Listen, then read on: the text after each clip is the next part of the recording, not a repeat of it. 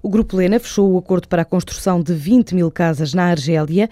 Em comunicado explica que este negócio foi feito com a empresa estatal argelina do grupo Indjab. Inclui a construção de duas fábricas, uma para pré-fabricar betão, outra estruturas metálicas, para em cinco anos fornecer habitação social e equipamentos públicos a toda a região oeste da Argélia. A Vini Portugal disponibiliza mais 7 milhões de euros para promover os vinhos portugueses no exterior.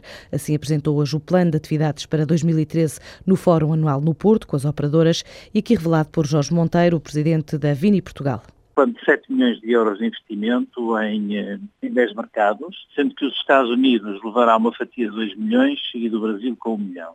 E depois nos outros mercados a China, o Reino Unido, Angola, Canadá, Alemanha e os três países nórdicos, Noruega, Suécia e Finlândia. Portanto é um plano que inclui eh, grandes provas nas principais cidades destes mercados, inclui a organização de seminários de formação para públicos profissionais sobre vinhos portugueses, inclui formação também para jornalistas, promoção dos vinhos nos pontos de venda, nos mercados, nas lojas de especialidade, noutros mercados e grandes cadeias, e uma campanha de publicidade nas revistas de especialidade, sobretudo nos Estados Unidos. Ainda de acordo com a Vini Portugal, as exportações de vinhos cresceram 9,9% no primeiro semestre deste ano, face a igual período do ano passado, atingindo os 304,3 milhões de euros.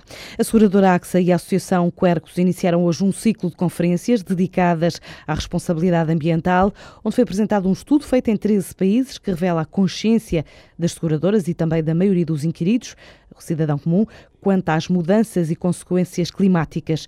Algumas conclusões apresentadas por Paulo Bracons, o diretor de marketing da AXA cerca de 90% das pessoas que foram inquiridas, e foram mais de 13 mil, uma aderência deste estudo muito significativa, 90% acreditam que o clima mudou muito significativamente nos últimos anos, 75% eh, aproximadamente acreditam que as alterações climáticas eh, são efetivamente um facto científico com múltiplas consequências eh, e, consideram que o aumento das temperaturas é só um, um exemplo, um mero, um mero exemplo. A AXA considera que o papel das seguradoras também passa pelo apoio à investigação, tendo já disponibilizado um fundo criado há cinco anos, na ordem dos 100 milhões de euros para projetos científicos na área ambiental, numa altura em que destaca a importância da prevenção em fenómenos da natureza, como o recente tornado do Algarve, onde os últimos números indicam indenizações na ordem dos 2 milhões e meio de euros, abaixo dos prejuízos efetivos causados por este fenómeno climático. A partir de hoje, executar o CREN não exige garantia bancária. A medida dirigida às empresas com projetos de apoio comunitário é tida como forma de simplificação e desburocratização. Assim anunciou no Porto o secretário de Estado adjunto da Economia. António Almeida Henriques adiantou ainda que a medida da abolição das exigências bancárias se aplica aos contratos de financiamento existentes e os contratos em fase de concretização. É mais um gesto, diz ele, para tentar acelerar a execução dos fundos comunitários. Almeida Henriques compromete-se no final do verão a terminar o ano com uma taxa de execução de 60%.